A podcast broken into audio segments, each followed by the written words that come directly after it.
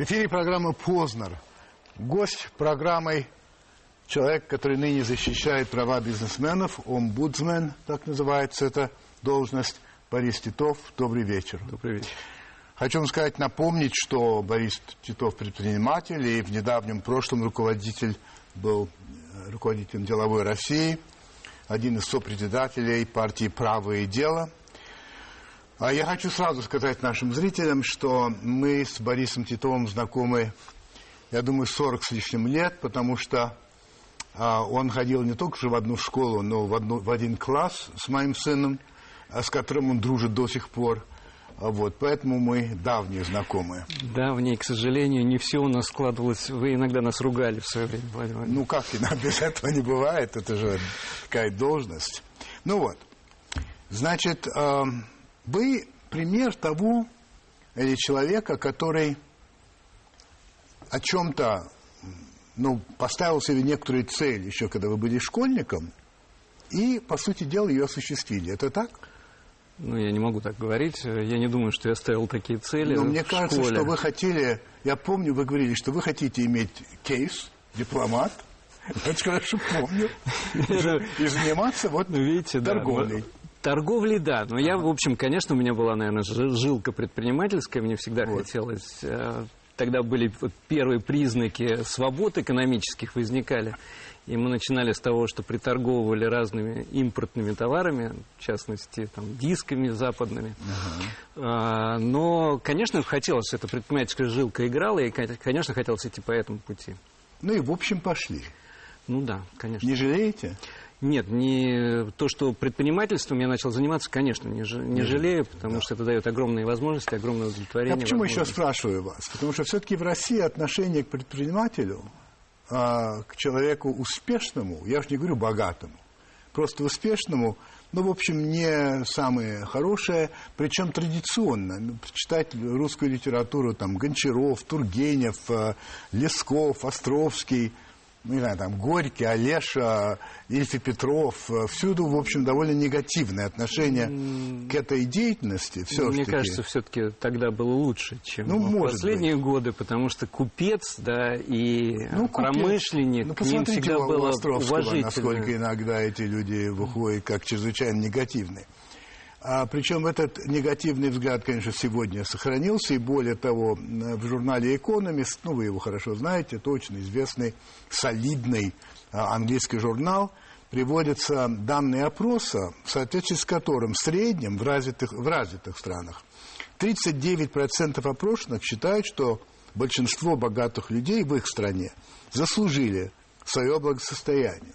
В России – значит, абсолютно ненавистническое отношение, и только 16% считают, что а, вот богатые люди заслужили то, что они имеют. Ну, возможно, то, При что происходило... Есть статистика, которая ну говорит о том, что э, на вопрос кем бы вы хотели видеть вы своих детей, отдали бы их в бизнес, больше 80% людей считают, что бизнес – это хорошо для детей. Это опрос э, репрезентативный. Ну, мы, да, в «Деловой России» опрашивали. И ну, вот вы такие опрашивали результаты. широко? Мы опрашиваем, у нас есть барометр «Деловой России», это мы каждый месяц проводим исследования, и прежде всего настроение бизнеса. В значит, общем, репрезентативный. Значит, получается некоторая шизофрения. А, ну, вы знаете, есть стороны, бизнес, есть бизнес, люблю, да. А с другой стороны, я хочу, чтобы мой а, сын был таким. Когда спрашивают ваше отношение к бизнесу, да. у людей возникает сразу картинка такого богатого олигарха, ну. который украл там в 90-е годы всю нефтяную, все нефтяные скважины. И вот сразу отношение к ним. С другой да, стороны, да. малый бизнес, который вот рядом, да, который шьет, ну, да, который да, да. там сеет, к нему отношение очень лояльное и хорошее. То есть эта картина, о которой вы сказали, она же ведь не лишена оснований. Конечно, 90-е годы это, в общем, э, сильный такой да. били негативное отношение у То народа есть вот это вот негативное отношение, о котором я говорю, это не, видимо, по вашему, э, с вашей точки зрения, это не такое, ну, отрицательное отношение к к частному рынку, к капитализму на генетическом уровне. Нет, я думаю, что это не так. Я не думаю, так. что все уже свыклись, что рыночная экономика должна быть. Все помнят э, наш советский период, когда мы все помним плановую экономику, к чему она привела. Поэтому у людей, да, действительно после 90-х сложилось такое негативное отношение, потому что, в общем, те экономические реформы, которые проводились, они привели к тому, что, во-первых, обвал для каждого человека это очень сильно почувствовал на собственной шкуре да. Да, то, что произошло. Да. Особенно люди, как раз, э, так скажем, интеллектуальной элиты. И э, кроме этого, конечно, увидели несправедливость, да, когда создавались ну, состояния конечно, именно да. на отношениях не на бизнесе, не на конкуренции, не за счет того, что он лучше, а за счет того, насколько он ближе к власти. Вот это все негативно повлияло на отношения людей. Ну вот премьер-министр э, Медведев как-то сказал, что э, чиновники власть э, кошмарят бизнес. Он потребовал такое слово. А вы никогда не задумывались над тем, что, возможно, даже а, народ э, приветствует это, и что в какой-то степени власть э, пользуется этим, понимая, что как раз кошмарить богатых, это вот как раз население поддерживает то, то настроение, которое есть. Ну, в какой-то части да, населения есть такие э, настроения, но тем не менее надо понимать, что без бизнеса э, в рыночной экономике невозможно развитие стабильного общества. От того, как чувствует себя бизнес, тот, который производит новую стоимость, а именно бизнес создает новое в стране, новые материальные блага, будет зависеть и стабильность общества. Я думаю, что у многих это понимание сегодня и есть. Потому что бизнес не только в каких-то темных схемах, но он и производит, он и, и работает, и, кстати, очень серьезно Э, психологически подавлен да, в настоящем сегодня. И э, сегодня очень тяжелая ситуация для бизнеса. Сегодня бизнес не думает о развитии, он думает, о, как сохранить то, что есть. Многие уезжают, вы знаете, статистика неутешительная. В общем, поговорим об этом. Вот скоро исполнится, буквально через несколько дней, полгода, как вы уполномоченный при президенте Российской Федерации по защите прав предпринимателей. Вопрос. Борис, зачем это вам надо? А, слушайте, вы успешный предприниматель. Я не знаю, миллиардер вы или нет, но вы человек нет, вполне... Это... Хорошо, ладно, успешный. Вы вхожи в кабинеты, вас знают. А, можно сказать, жизнь удалась в этом смысле, правда?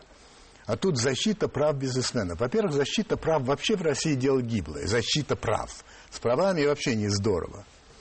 А, вот зачем, что а, вас толкнуло на это? Наверное, вся моя жизнь, предыдущие, по крайней мере, 10 лет, когда я начал заниматься активно общественной работой, вошел в деловую Россию, но решил ее возглавить. Это очень интересное для меня дело было, потому что, ну, знаете, человек, который только в бизнесе, ему иногда хочется, ну, или со временем хочется немножко расширить свои взгляды, увидеть больше, заниматься более общественными делами, да, и это естественный процесс развития. И когда я пошел в деловую Россию, мы начали заниматься экономическими вопросами, увидели эту проблему, то, что сегодня бизнесу делать в стране и опасно, рейдерство, и отношения власти, и коррупция. Мы начали заниматься этим. И вот так, естественно, занимаясь, занимаясь, вышли на то, что нужен этот институт уполномоченного. Мы убеждали президента, что этот институт нужен. Ну и когда убедили, что да, и когда мне предложили, ну куда я мог отказаться, да, уже в такой ситуации. Поэтому я обязан был. И я считаю, что я справлюсь с этой работой, потому что действительно сначала кажется, что огромная проблема. И тем более, когда меня назначили, сразу после я увидел еще изнутри ситуацию и вообще понял, что очень тяжелая проблема.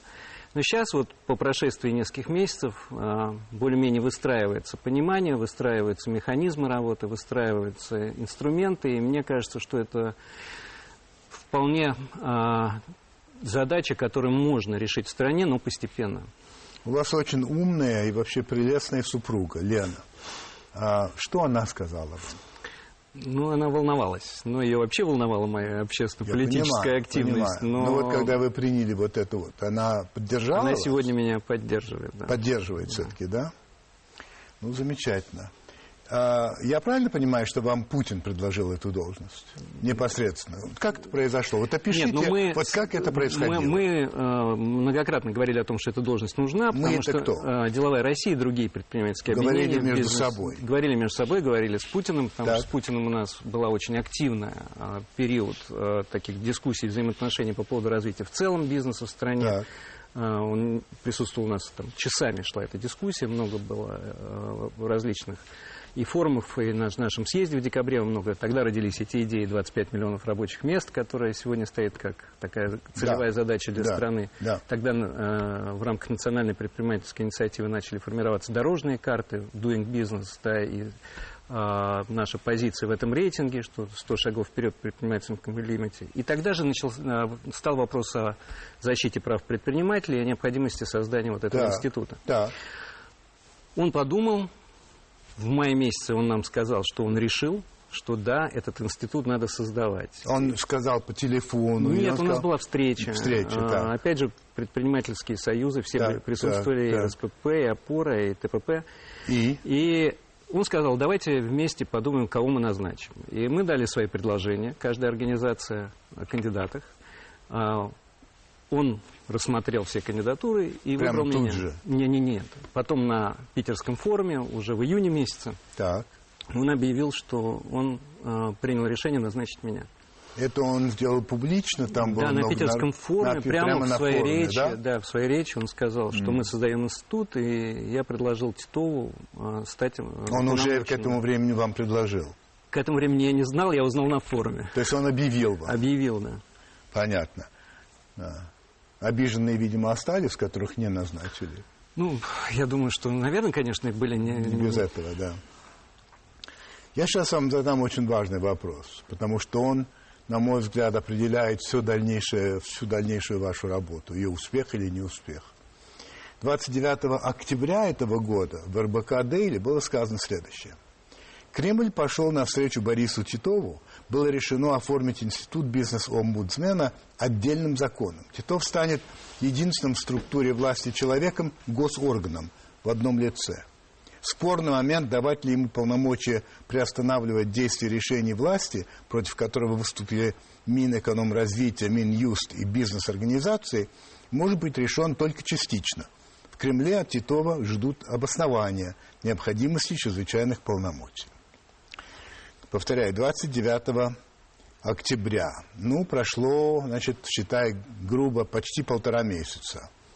Что-нибудь сдвинулось? Вообще у Да, вас есть закон полномочия? внесен. Нет, а, пока их нет. И Пока я работаю в ручном режиме с а, обращениями от предпринимателей, мы просто помогаем им, да, за счет Да. того, что мы выстраиваем сегодня связи с правоохранительными органами.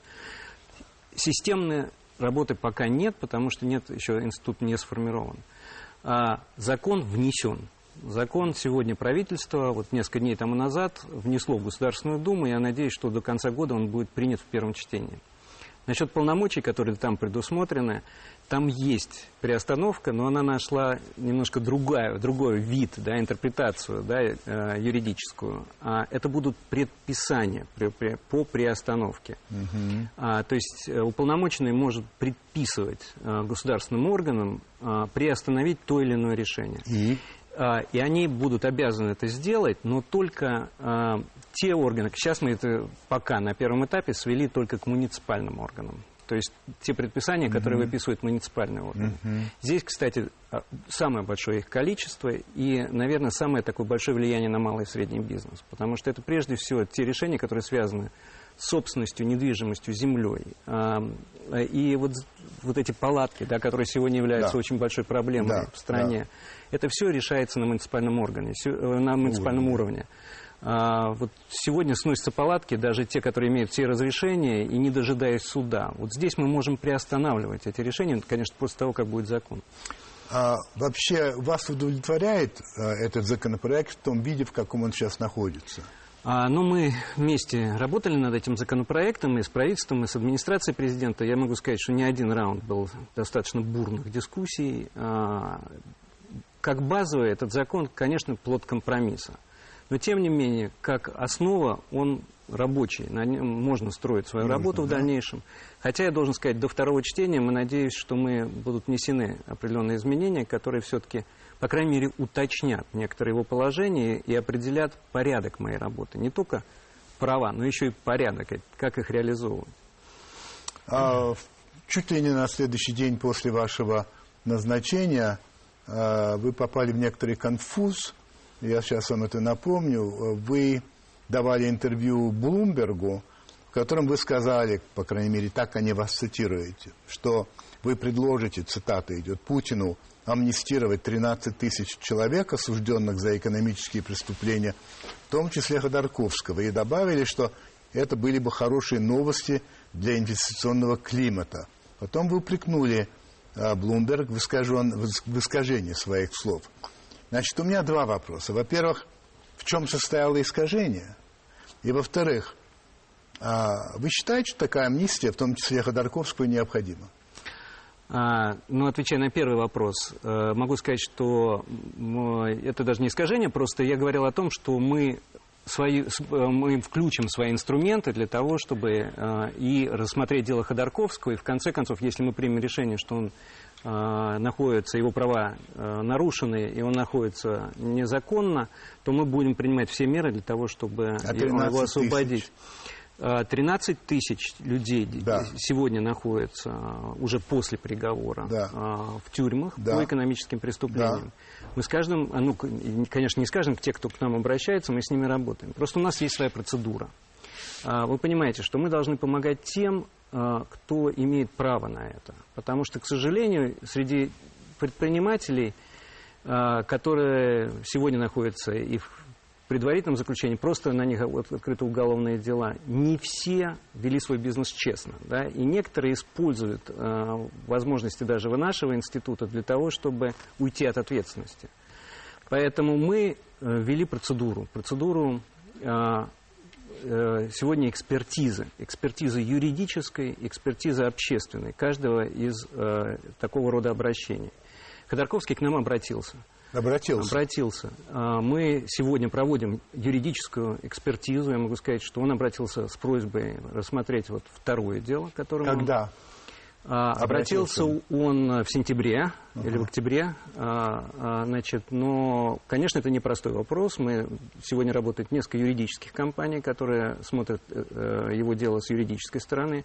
Uh-huh. Надо сказать, что второе дело вытекает из других эпизодов дела Юкоса. Да. И, конечно, мы вот второе дело мы смотрели, но надо смотреть и первое, потому что они связаны между собой. И, в принципе, наверное, надо смотреть и другие эпизоды, которые а скажите, были. Поэтому мы будем выносить свое и юридическое, и общественное решение Борис, на базе вот более такого широкого подхода два к этой вопроса. проблеме. Во-первых, кто оплачивает эту работу? Mm. Кто? А, оплачивает работу юристов сами юристы. Потому что, вы знаете, есть такая мировая система, которая называется пробона. Пробону. А когда юристы на общественных а, То есть принципах понял, работают понял. по отдельным делам. Это для них не только там, социальная ответственность, Понимаю, как некие общественные обязательства, да. а, а это еще и возможность получить очень интересные дела. Конечно. У, свой опыт увеличить. Конечно. И второе. И работает бесплатно. Как вы думаете, вот то, то, чем вы занимаетесь по поводу Ходорковского, а, у вас есть представление о сроках завершения этой работы? А, ну, вы знаете, мы в контакте с его адвокатами, да. поэтому мы смотрим, а, как бы идет Но вы изучаете все изучаем, эти дела. Да, ну. а, ни они, ни мы пока не торопим да, наших а, экспертов. А, я думаю, что в начале года мы выйдем с какими-то решениями. Но это будет, мы должны будем проводить еще и общественную экспертизу. То есть мы должны собираться, общественный совет, который существует у нас, Центр общественных процедур бизнес Ну это что, это, это год, это больше года? Нет, нет, я думаю, что это не год, не надеюсь, год. да. Меньше. И меньше. Но у нас э, много такого рода обращений. Понимаю. И для нас, конечно, Ходорковские очень важные. Момент в развитии конечно, да, конечно. корпоративной системы России. Конечно, Но, конечно. тем не менее, у нас есть э, большое количество обращений, которыми мы тоже занимаемся. Вы упомянули э, вот в начале нашего разговора вопрос о том, что бизнесу очень тяжело, и многие уезжают. И согласно э, данным опроса, который как раз деловая Россия проводила весной этого года, 17% российских бизнесменов заявили о, своем решении уехать из страны, и каждый второй, это 50%, значит, этого не исключает. И причиной тогда была названа, названа правовая незащищенность. И за прошедшие месяцы, как я понимаю, положение не стало лучше. Во всяком случае, а, вы же сами говорите, что по самым скромным а, расчетам или подсчетам к концу года отток капитала составит порядка 100 миллиардов долларов. И а, при этом уезжают самые инициативные, самые профессиональные люди. Вы мне можете, объ... вот, э, вы мне можете объяснить конкретные причины, почему они уезжают? А, это, конечно, во многом связано с правовыми основами работы бизнеса в России, то есть незащищенностью собственности и теми э, задачами, которые сегодня я защищаюсь, занимаюсь как э, омбудсмен, но тоже их нельзя переоценивать. Вы знаете, у нас иногда э, переоценивают ту ситуацию, которая сегодня есть в стране. А, например, я только что видел передачу, одну телевизионную передачу, где Владимир Рыжков, причем со ссылкой на меня, говорил о том, что у нас 300 тысяч предпринимателей находятся в тюрьмах. 300 тысяч. 300 тысяч. Да, он эту цифру несколько раз Я повторял. слышал цифру и миллион, и больше. А, на самом деле, вот статистика, которую да, мы имеем, говорит о том, что в тюрьмах сегодня находится 13 600, а, в камерах предварительного заключения. Хотя на самом деле это тоже безобразие, потому что сегодня не имеют права по закону предпринимателей еще до приговора суда сажать mm-hmm. В камеру предварительного следствия. Да. Э, заключения, извините. КПЗ. Находится 5, да, КПЗ. 5211 человек по да. экономическим статьям, из них 9931 э, по 159 мошенничество. Так. А, то есть цифры это намного меньше. Понимаю. С другой стороны, даже один человек, который находится в тюрьме, потому что у него через уголовное преследование решили отобрать собственность, это уже для бизнес-климата очень негативный факт. В принципе, допускать такого в принципе нельзя. Но, тем не менее, все-таки масштаб проблем ну, не настолько велик, как иногда у нас так в широком... Но все-таки это проблема, это реальная проблема. Проблема серьезная. Действительно, из-за этого И многие сегодня не развиваются. что именно незащищенность – это есть главное. Еще есть другая большая проблема а, – сама экономическая среда, то есть выгодность сегодня вложений в российскую экономику. И здесь существует не меньше проблем, которые а, сегодня мешают нормальным инвестициям в Россию. Мы не очень привлекательная с точки зрения экономической инвестиционная а, страна, для инвестиций страна. А, сегодня и тарифы, и налоги, и процентные ставки по кредитам у нас высоки.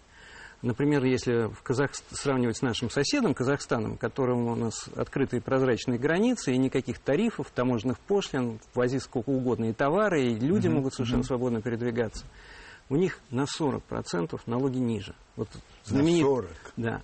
Например, а, знаменитый налог, о котором мы говорим, такой уже ЕСН, сейчас это называется страховые платежи, социальные страховые платежи. У нас было сегодня он 30%, был 30, 34 был. Был 34, сейчас он 30%. В Казахстане 11.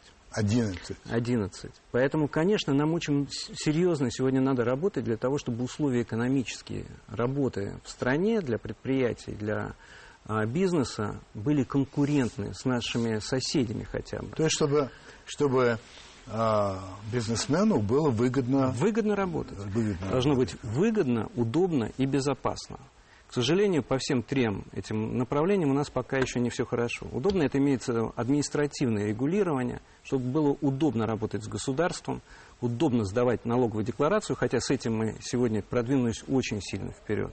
Потому что вы знаете, что вот это 120 место по рейтингу Doing Business, сегодня мы поднялись вперед а, по этому а, рейтингу в основном за счет того, что у нас стала лучше работать налоговая угу. служба, Понятно. налоговая система. А вот такие, как говорится, пироги. Посмотрите, пожалуйста, рекламу и продолжим.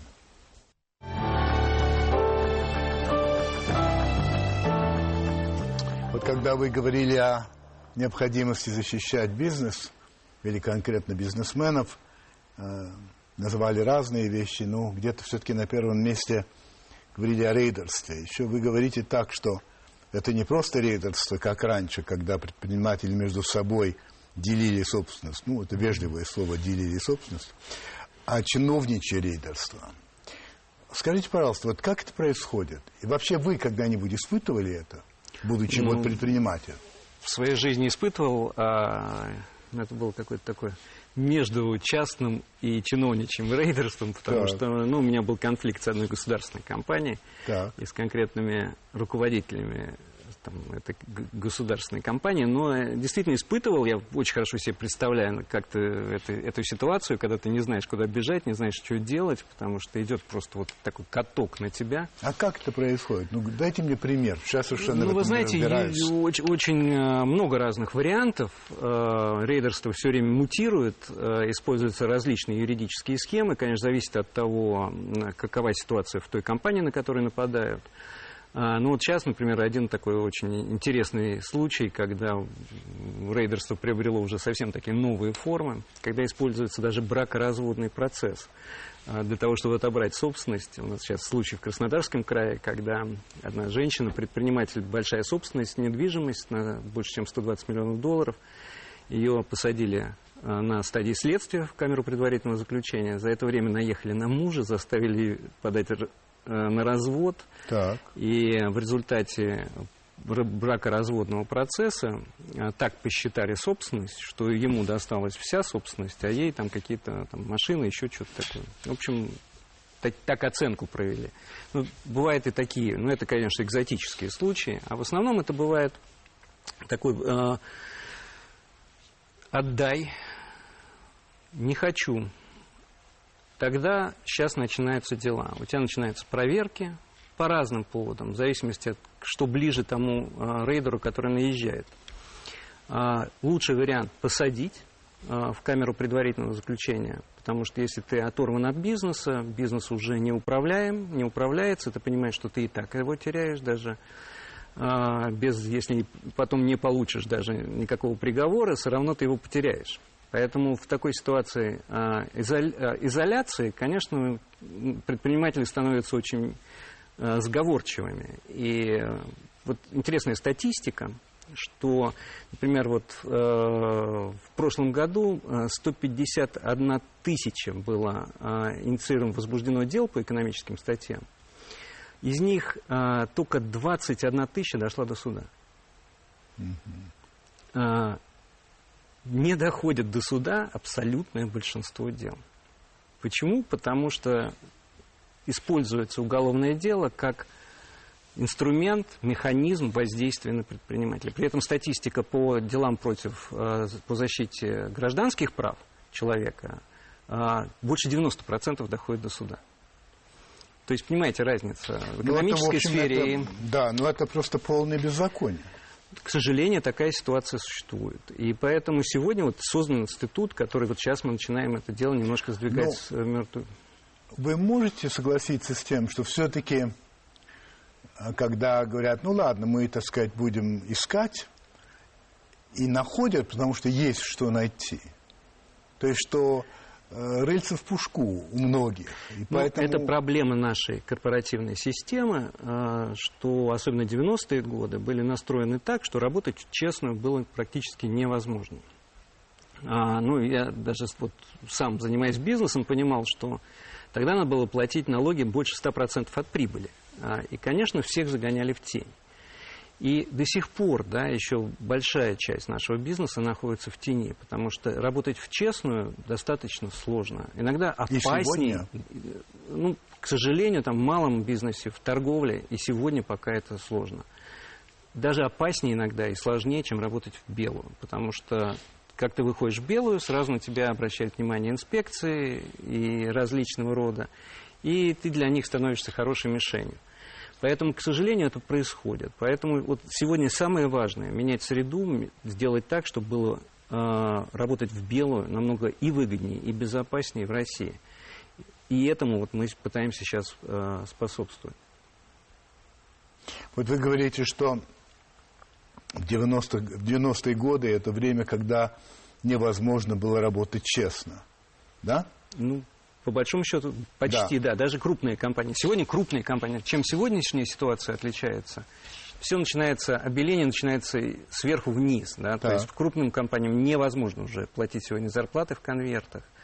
А потом начинают средние компании, когда процесс идет нормализации. Потом уже все переходит на малый бизнес. И если уже в малом бизнесе происходят такие системные изменения в сторону обеления компаний, ну, тогда можно сказать, что среда работает нормально. Ну, можно также сказать, что тогда, в общем, было ну как сказать, сознательно принято решение работать нечестно.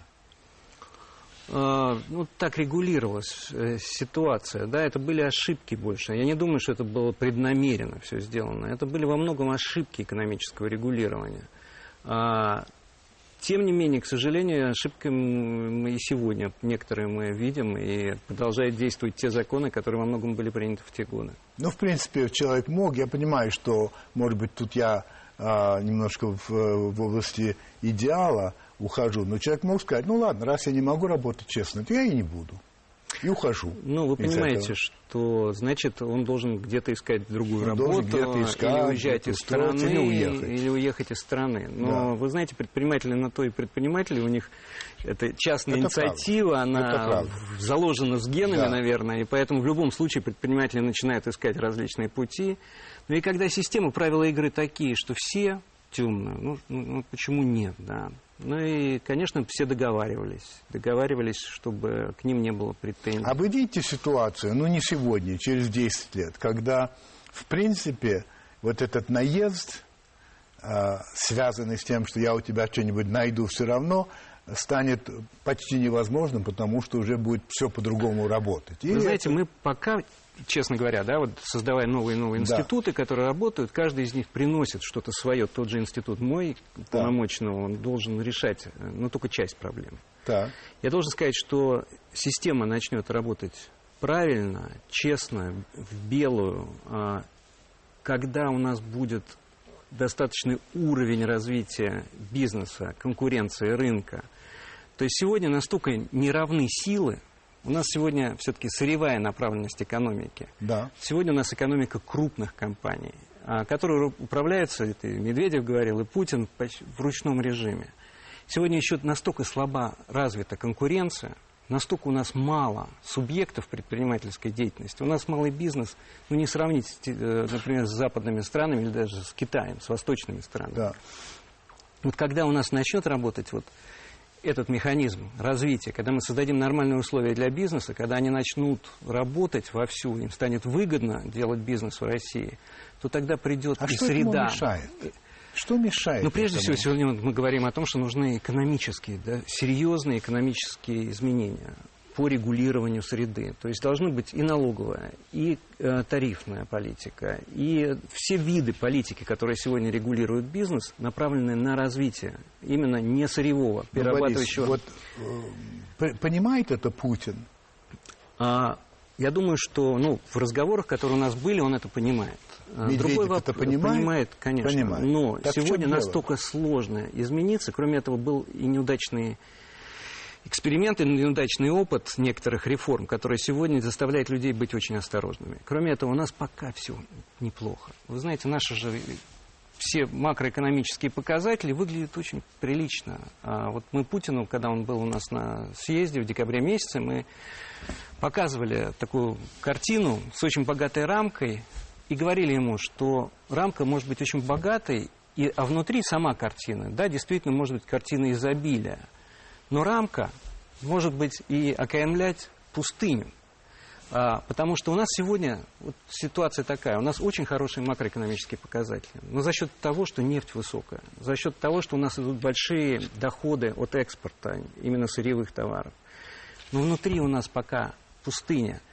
Но надо сделать так, чтобы эта картинка, рамка, была и рамка богатая, и картина э, была картина изобилия. Но для этого, еще раз, есть система, есть решения, но их очень сложно принять в той ситуации, когда у нас еще пока все хорошо. Очень сложно, это риск огромный. Вот смотрите, вы как-то сказали, сейчас в России выстроена бюрократическая коррупционная система управления. Для того, чтобы эта ситуация изменилась, людям надо дать экономические свободы.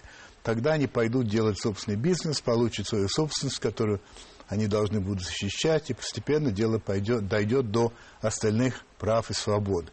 Экономические свободы, говорите вы, неминуемо приведут к тому, что и коррупция уйдет, и вранье уйдет, начнут работать демократические институты. Вот смотрите-ка, в Китае э, ну, нет никаких... То есть экономическая свобода есть, других свобод вообще нет. Неправда. Ну, какие там свободы? Экономическая свобода в Китае тоже ограничена пока. Это был эволюционный постепенный да. процесс, но при этом я вас уверяю, что через 10 лет Китай будет уже совершенно другой страной. Потому что сегодня идет прессинг снизу на ага. власть. Сегодня огромное количество китайских предпринимателей, получив уже свои состояния, уже думают по-другому. И поэтому власть в Китае уже меняется.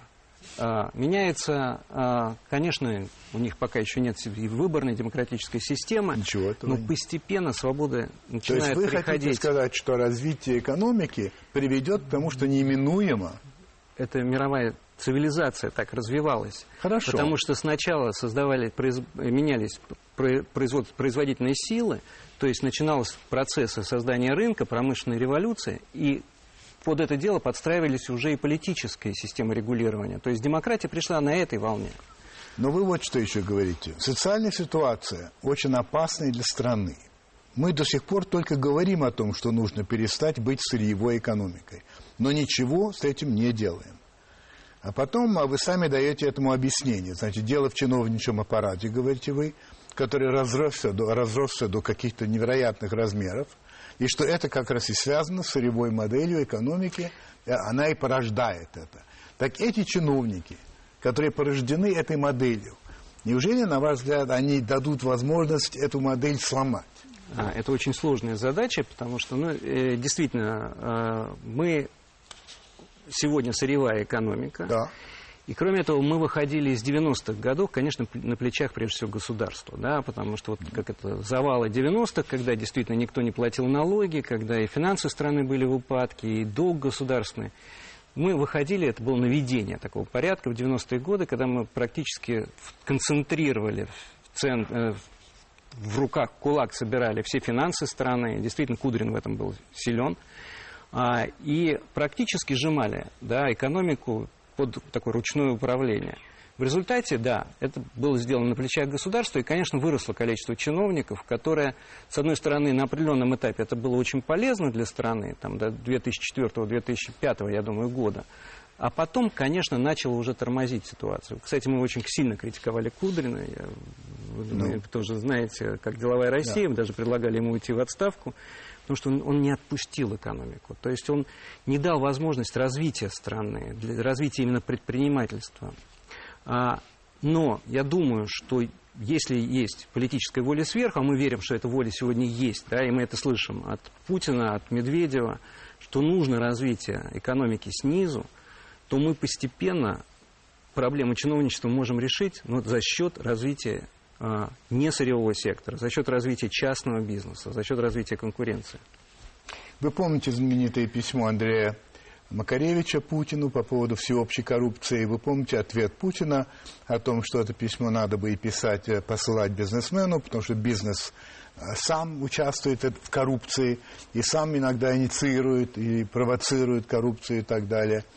Ну, просто как, как пример. Вот я, например, считаю, что когда мы за рулем нарушаем правила уличного движения, и нас останавливает полицейский, э, многие из нас, не дожидаясь ничего, сразу предлагаем деньги. Но говорим, что они коррумпированы. Ну, а, ну это так. Это так. Потому что нам так проще. Потому что мы отдали там сколько-то. И не надо ждать и ходить куда-то и платить чего-то. А мы вот так решили проблему. Разве нельзя сказать, что в этом смысле бизнес это такой же, как за рулем. Конечно, это совершенно так же и происходит, потому что иногда легче откупиться, чем иметь огромные проблемы, вот. потом э, да. выстраивая абсолютно формально на, закон, на законной основе свои да. отношения с конкретным да. чиновником. Да. Но тем не менее государство должно понимать, что это неэффективно для самого государства, что страна на таком, таких отношениях а, дальше жить нельзя, но бизнесу нельзя при, сказать, указать, не давай взятки бизнес всегда будет находиться в системе регулирования, которая устанавливает государство. А вы же не скажете, вот Владимир Владимирович никто же не может сказать, вот Владимир Владимирович, мы запрещаем там, или сказать, не, не давайте милиционеру. Вы же все равно решите этот вопрос сами для себя, да? А чиновнику, он находится, работает на государство, ему можно, его можно регулировать. И не поэтому... совсем так. Вот я, например, э, знаю, что, к примеру, я в Америке не дам полицейскому, потому что я знаю, что, что он тут же наденет на меня наручники. Правильно. Я это знаю. А так, если бы я знал, что можно дать, может, я и дал бы, понимаете? Конечно, но это государство э, вот. выстроило свои правила регулирования так, что этот полицейский никогда даже и не подумает у что? вас попросить взятку. А, Поэтому также и в бизнесе. Все зависит все. от того, как государство выстраивает свою политику. Чтобы бизнес не давал взятки, должно правильно выстроить свою политику государство.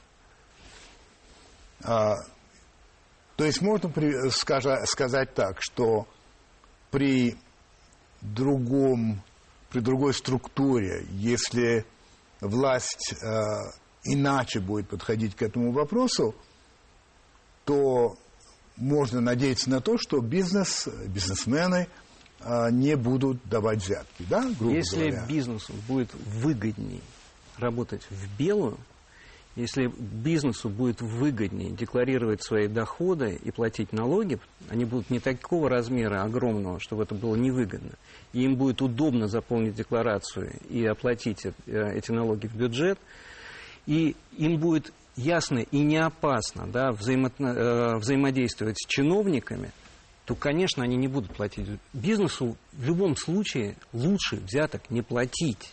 Это вынуждено для него происходит, если построена так неправильная система. Поэтому, если будет правильное регулирование стороны э, государства, то бизнес с большим удовольствием будет работать белым.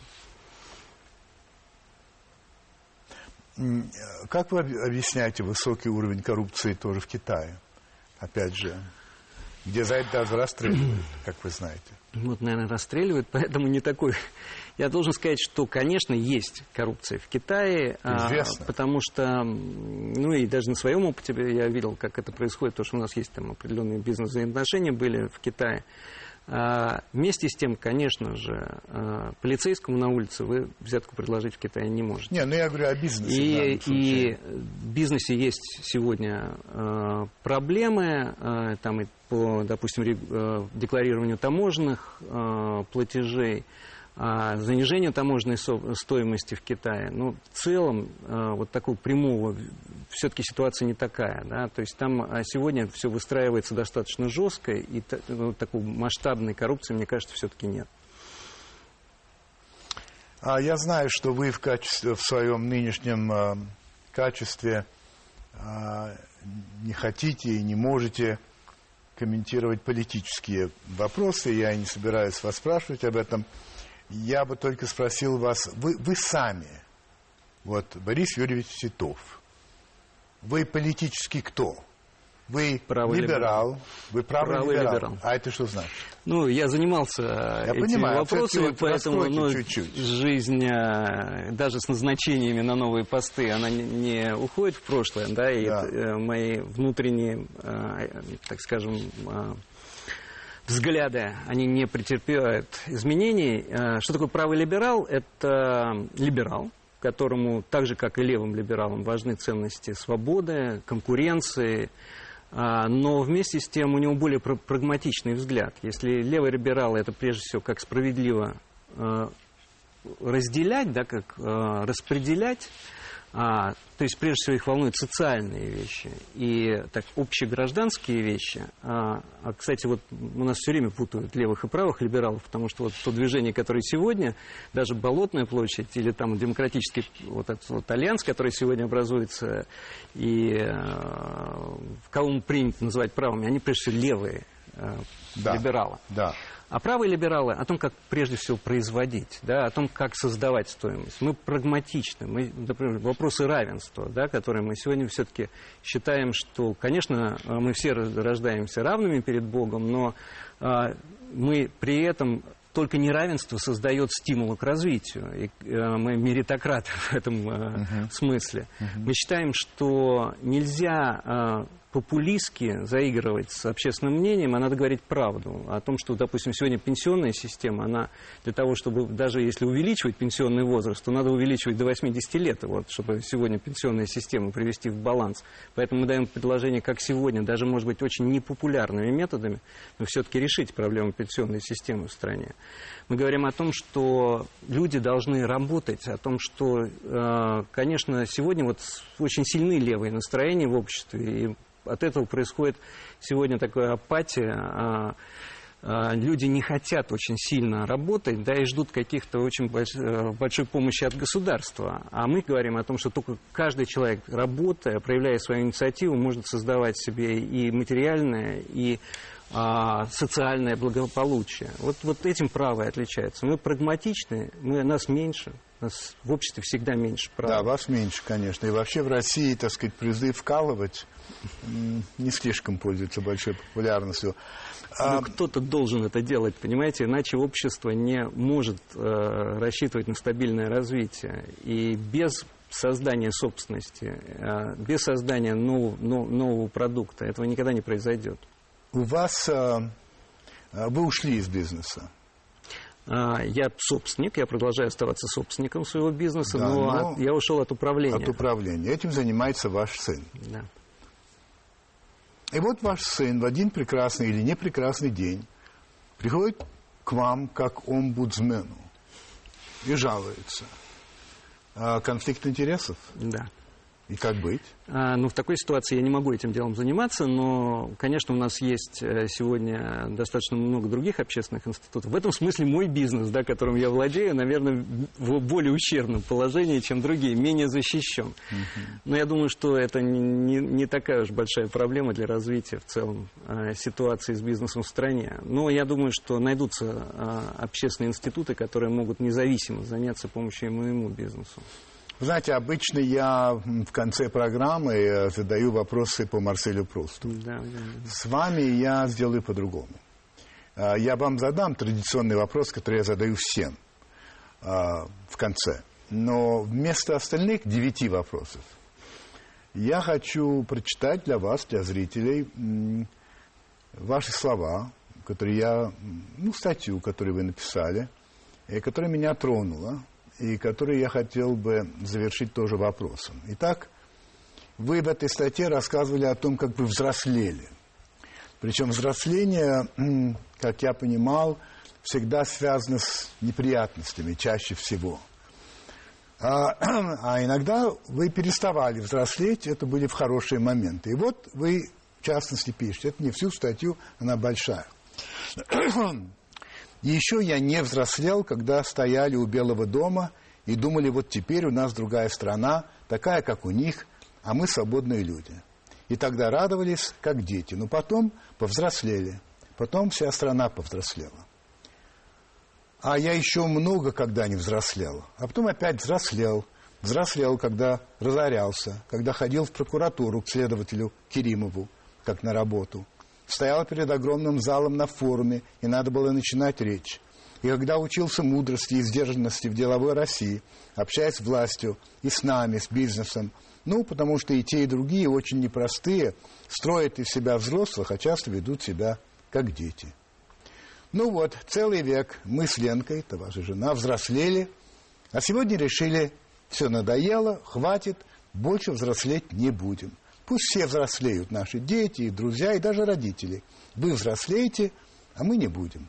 Теперь мы будем, ну как это называется? Ну вот видите, даже слова не придумали. Ребететь или одевичиваться. Будем играть в игрушки, постепенно научимся думать только о хорошем и приятном, не заморачиваться о том, что будет, а думать о том, что есть сейчас. Иногда плакать на взрыв, когда больно или просто хочется – есть мороженое, и не думать о том, как ты будешь к себе относиться завтра утром, стоя на весах. А может, два или три раза даже напиться водки, хотя это и взрослые умеют. И главное, не трусить и ничего не бояться.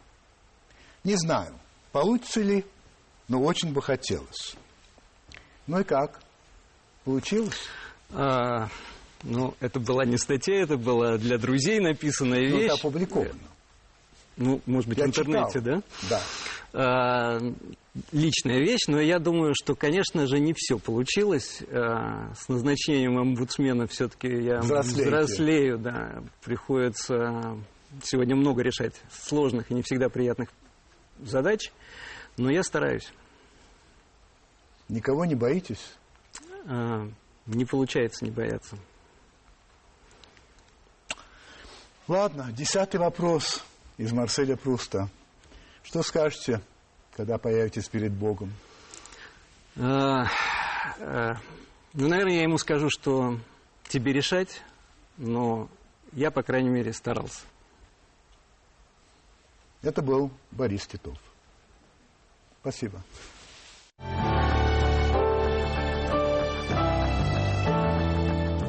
Ну вот, Сенат Конгресса США вслед за Палатой представителей одобрил акт Магнитского. Осталось писать его президенту Обаме, а это случится вот-вот, и акт вступит в силу. Не знаю, как вам, но мне вся эта история кажется почти что смешной. Ну, подумайте сами. До сих пор никак не могут решить, опубликовать фамилии тех людей, которые перечислены в этом акте, или не опубликовать. Это первое. Второе. Совсем смешно. Тот человек, который предложил это так, сенатор Кардин, хотел, чтобы это был акт, а, так сказать, о правах человека во всем мире, не только в России, чтобы можно было его применить вот таким образом. Но тут прибежали из делового мира и неделового, э, сказали, что нет, нет, нет, наши интересы пострадают, пострадают интересы Соединенных Штатов Америки. Ну и в результате что получилось? Правильно вы догадались. Касается только России. Ну и третье, о чем я уже говорил неоднократно, что 99% э, конгрессменов и сенаторов, ну, абсолютно безразлично э, дело, ну, наши с вами права, э, это сугубо внутренний документ. Это для своих и более ничего. Ну, и это не будет иметь никакого воздействия в России, разве что какие-то милые люди не станут больше держать свои деньги в американских банках и не станут рассчитываться с помощью долларов. Вот, собственно, и все. Я вообще-то опасался другого. Я опасался того, что российские власти ответят асимметрично. Да так, что э, сильно испортятся отношения между странами. Но я опасался зря. Ответили симметрично. То есть э, будет составлен список у нас из такого же количества людей, сколько есть в списке американском. Вот. И это будут люди, которых мы считаем э, нарушителями прав человека в Америке. И вот им будет запрещен въезд в Россию, и а, их счета в российских банках будут заморожены. И они не смогут тратить рубли. Ну, это просто ужас вообще, конечно. Вот так. Ответ сильный. Или, как говаривал Хрюн Моржов, мощно задвинуто. Внушает. Удачи вам и приятных сновидений.